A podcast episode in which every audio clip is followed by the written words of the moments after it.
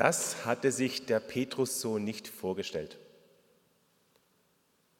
Im Predigtext für heute geht es um Würmer und eklige Krabbelfiecher und darum, was diese mit uns zu tun haben, mit unserem Heil, unserer Befreiung. Freut euch auf diese biblische Geschichte aus dem zehnten Kapitel der Apostelgeschichte. Eine Geschichte, die richtig dramatisch erzählt ist, weil es um was ganz Entscheidendes geht. Die Geschichte ist recht lang und deshalb werde ich sie immer wieder unterbrechen und die Predigt in die Lesung der Geschichte einflechten. Ich lese Apostelgeschichte 10 in der Übersetzung der Basisbibel. In Caesarea lebte ein Mann namens Cornelius. Er war Hauptmann der Truppe, die man die italische Kohorte nannte. Unterbrechung Nummer 1.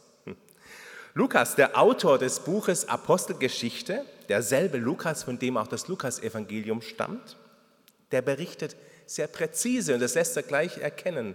Sagt genau, was für ein Hauptmann das war. Cornelius, italische Kohorte.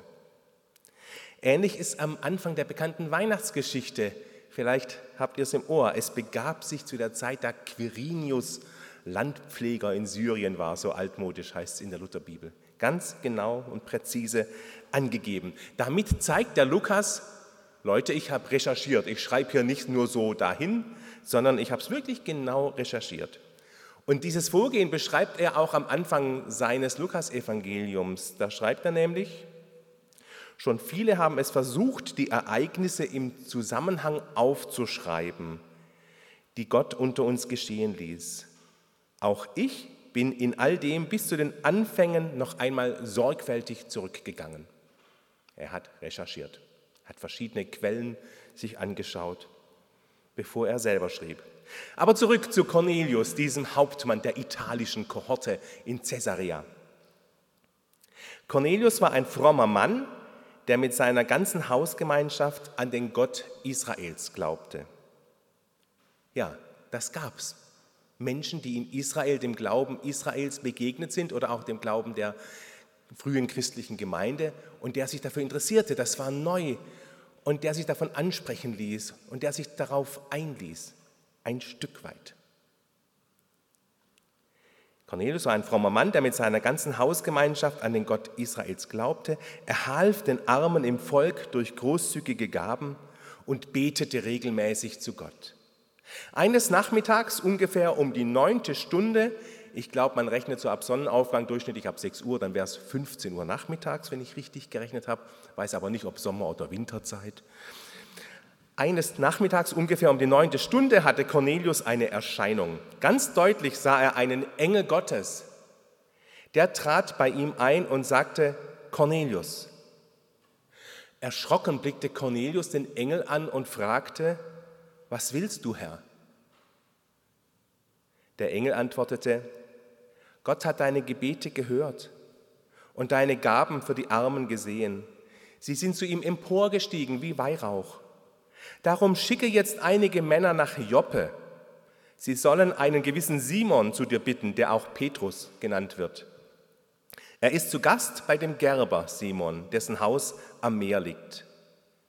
Dann verließ ihn der Engel wieder, der mit ihm gesprochen hatte.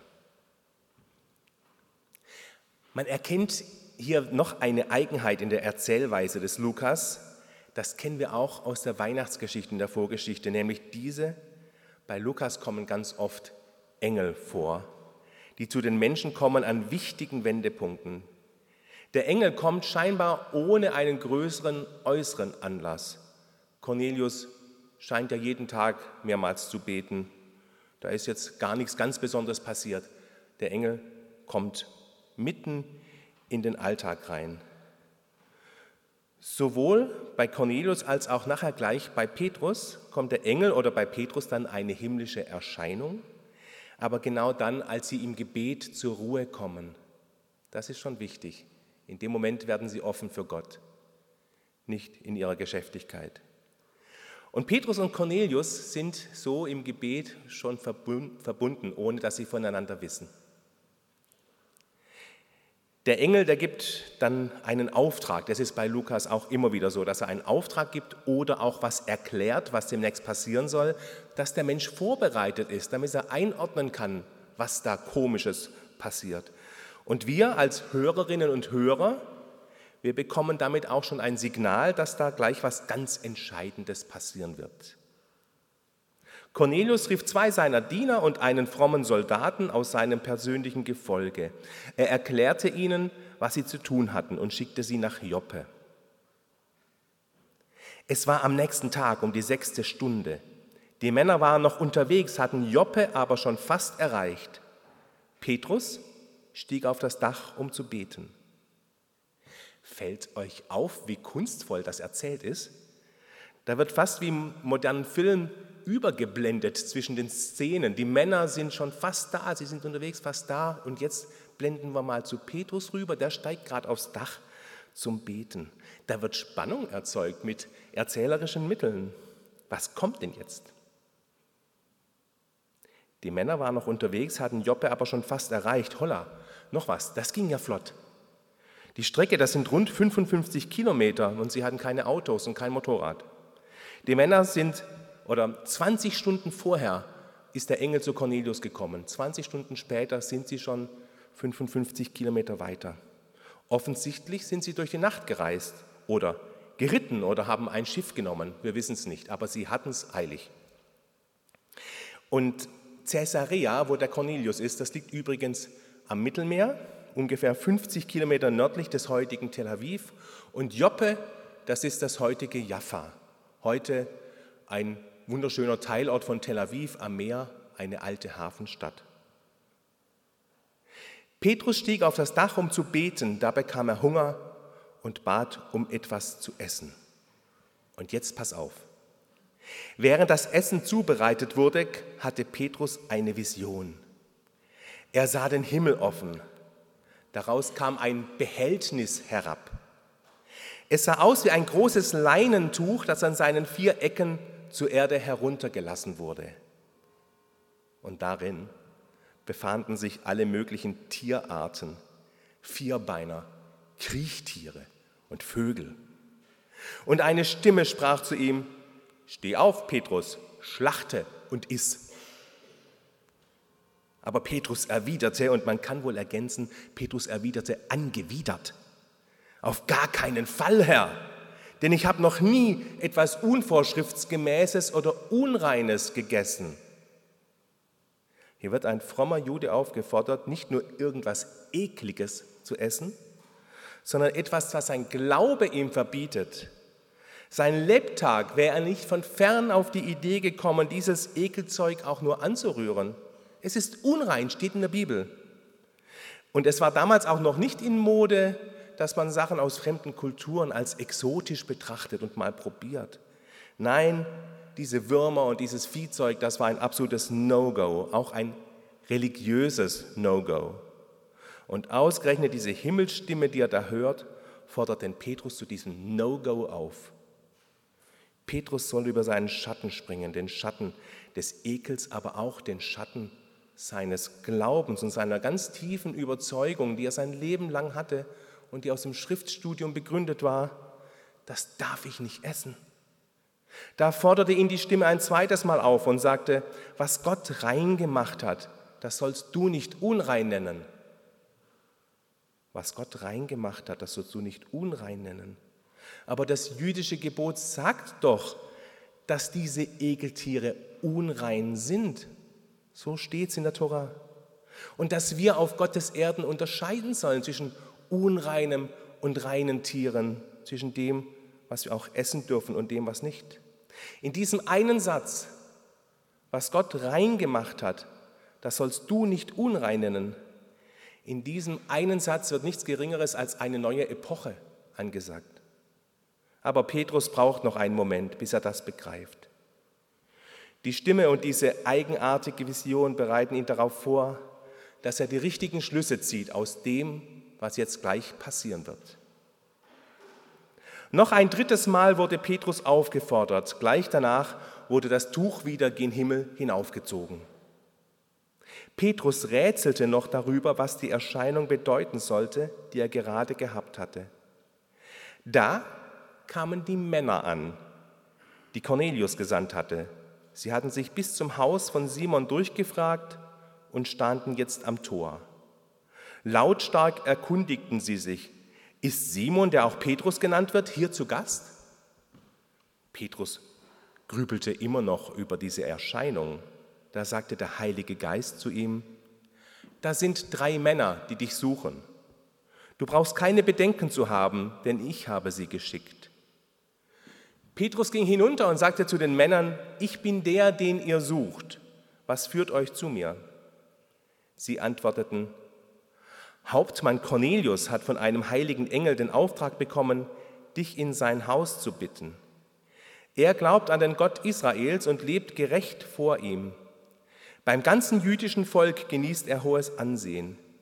Er soll sich anhören, was du ihm zu sagen hast. Da ließ Petrus die Männer herein und nahm sie als Gäste auf. Am nächsten Tag machte sich Petrus mit den Männern auf den Weg. Auch einige Brüder aus Joppe gingen mit.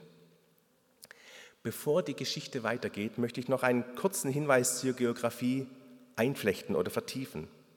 Weil da schwingt auch was mit, das ist bei dem Lukas so erzählt, das ist voller Andeutungen und Hinweise, damit auch der Letzte begreift, um was es geht.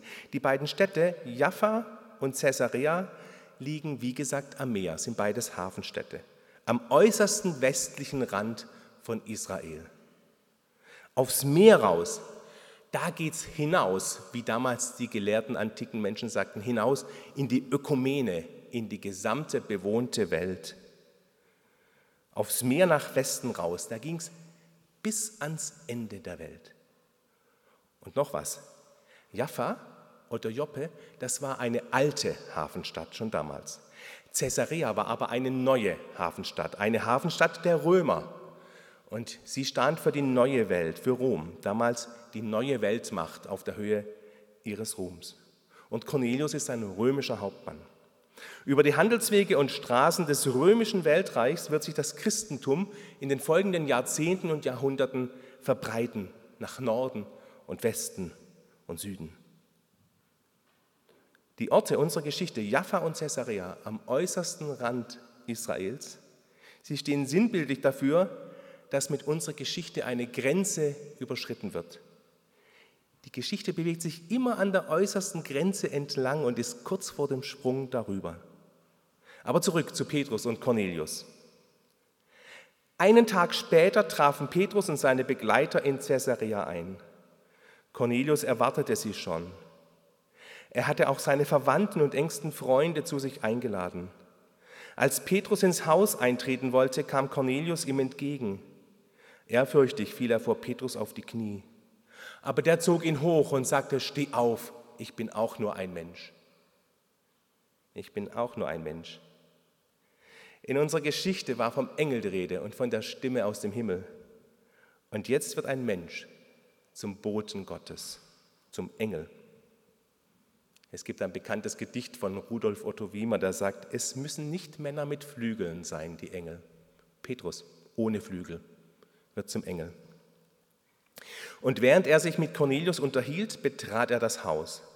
Dort fand er viele Leute versammelt. Petrus sagte zu ihnen, ihr wisst ja, einem Juden ist es nicht erlaubt, Umgang mit einem Fremden zu haben oder ihn zu Hause aufzusuchen. Aber Gott hat mir gezeigt, dass man keinen Menschen als unvorschriftsmäßig oder unrein bezeichnen darf. Deshalb bin ich eurer Einladung ohne Widerspruch gefolgt. Aber jetzt möchte ich gerne wissen, warum ihr mich eingeladen habt. Petrus macht da klar, dass es alles andere als selbstverständlich ist, dass er als frommer Jude das Haus eines Nichtjuden betritt. Sicherlich ließ sich gelegentlich im Geschäftsleben oder in Verwaltungsdingen es nicht vermeiden, dass ein Jude Kontakt mit einem Römer hatte. Aber man vermied es, wo immer es ging. Man blieb unter sich. Gemeinsames Essen ging schon gar nicht. Die Heiden aßen ja diese ekelhaften, unreinen Sachen. Und Gastfreundschaft ohne Essen ging auch nicht. Und Freundschaft ohne Gastfreundschaft ging nicht. Das bedeutet, der, mit dem man keine Gastfreundschaft haben kann, der kann nie vollwertiges Mitglied der Gemeinschaft werden. Der Cornelius hatte keine Chance, außer er wäre Jude geworden. Zoomen wir wieder rein ins Haus des Cornelius, der ergreift gerade das Wort. Cornelius antwortete, es war vor drei Tagen, genau zur gleichen Zeit um die neunte Stunde, ich betete gerade in meinem Haus. Da stand plötzlich ein Mann vor mir, der ein prächtiges Gewand trug. Er sagte, Cornelius, Gott hat dein Gebet erhört und deine Gaben für die Armen gesehen. Schick also jemand nach Joppe und lass Simon zu dir bitten, der auch Petrus genannt wird. Er ist zu Gast bei dem Gerber Simon. Da habe ich sofort nach dir geschickt. Gut, dass du gekommen bist. Jetzt sind wir alle hier vor Gott versammelt, um zu hören, was der Herr dir aufgetragen hat. Und Petrus beginnt zu sprechen, was der Herr ihm aufträgt in diesem Moment. Und damit beginnt der letzte Akt unserer Geschichte. Petrus hält seine Predigt. Vom Geist erfüllt erzählt er Cornelius und den Seinen von Jesus und was sein Sterben und was seine Auferstehung bedeuten. Und Cornelius und die Seinen hören die Predigt und kommen zum Glauben und lassen sich taufen. Petrus hatte seine Rede noch nicht beendet, da kam der Heilige Geist auf alle seine Zuhörer herab. Es waren auch Gemeindeglieder jüdischer Herkunft anwesend, die mit Petrus dorthin gekommen waren. Sie waren sehr erstaunt, dass die Gabe des Heiligen Geistes auch über Menschen aus anderen Völkern ausgegossen wurde. Denn sie hörten, wie die Versammelten in fremden Sprachen redeten und Gott priesen. Darauf sagte Petrus zu seinen Begleitern, wer kann diesen Menschen jetzt noch die Taufe verweigern? Sie haben doch genau wie wir den Heiligen Geist empfangen. Er ordnete an, sie im Namen von Jesus Christus zu taufen. Danach baten sie Petrus, noch einige Tage bei ihnen zu bleiben. Julia, du hast gesagt, wir haben die festlose oder es wird die festlose Zeit genannt und ich merke bei dieser Geschichte, Du hast auch gesagt, Trinitatis ist die Zeit nach Pfingsten und wir sind am Ende der Trinitatis-Zeit. In dieser Geschichte kommt die, die Pfingstgeschichte, das Pfingstwunder an seinen Abschluss, an einen ersten Abschluss. Der Anklang ist ganz deutlich an die Pfingstgeschichte. An Pfingsten selber, da hört man die Menschen in anderen Sprachen sprechen. Aber jetzt ist ein Schritt weiter. Menschen mit anderen Sprachen hören nicht nur ihre Sprache, wie bei der ersten Pfingstgeschichte, sie kommen jetzt zur Gemeinde dazu. Sie lassen sich taufen. Und diese dramatisch erzählte Geschichte macht deutlich, es war für Petrus und für viele Christen aus dem Judentum ein riesiger Schritt. Es war schwierig für sie, diesen Schritt zu gehen. Petrus musste einen weiten Sprung über seinen eigenen Schatten machen. Er musste seinen Ekel überwinden, wie in diesem Bild von den Würmern, die vom Himmel kommen. Er musste die Grenzen, die er für sich abgesteckt hatte und von denen er bis dahin ganz sicher glaubte, dass das Gottes Wille sei, er musste diese Grenzen überwinden und sich von Gott sagen lassen, nein, du bist auf dem Holzweg. Meine Liebe und meine Vergebung und meine Gnade und meine Befreiung für die Menschheit ist weiter als das, was du dir theologisch zurechtgelegt hast. Petrus versteht jetzt die Botschaft der Stimme und der Vision, die er da hat. Und vor allem versteht er, was da ihm begegnet mit Cornelius und seinen Freunden und seinem Haus. Er versteht, da steht ein Mensch vor mir, der es ernst meint, der will dazugehören und den darf ich um Gottes Willen und um Jesu Willen nicht ablehnen, weil auch dieser Römer ein geliebtes Kind Gottes ist. Ja, Petrus musste fast schon schmerzhaft oder mindestens anstrengend lernen, die Abgrenzung und das, was ihn vom anderen und von Gottes Willen fernhielt, zu überwinden. Und ich frage mich, wo sind eigentlich meine Grenzen, meine Abgrenzungen, wo ich auch lernen sollte, sie zu überwinden? Wo ist das, was mich vom anderen fernhält und daran hindert, dass wir über den Glauben ins Gespräch kommen, dass ich den Glauben bezeuge. Und manchmal ist das ganz trivial. Wir sagen ja, wir als Kirche, als Gemeinde und auch ich als Pfarrer, wir wollen ja für alle offen und einladend sein, aber sind wir das wirklich?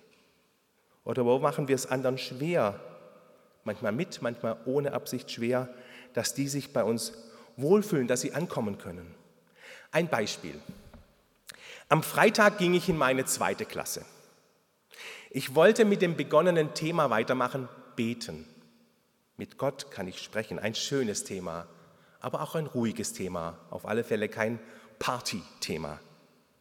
Ich komme also in die Klasse, halte mich für gut vorbereitet und dann merke ich, dass ich eines überhaupt nicht auf dem Schirm hatte, weil es in meiner Welt nicht vorkommt oder weil ich es verdränge, weil ich es so doof finde. Was könnte am Freitag in der Klasse gewesen sein, was mich daran gehindert hat, übers Beten in aller Schönheit und Ruhe zu sprechen? Halloween.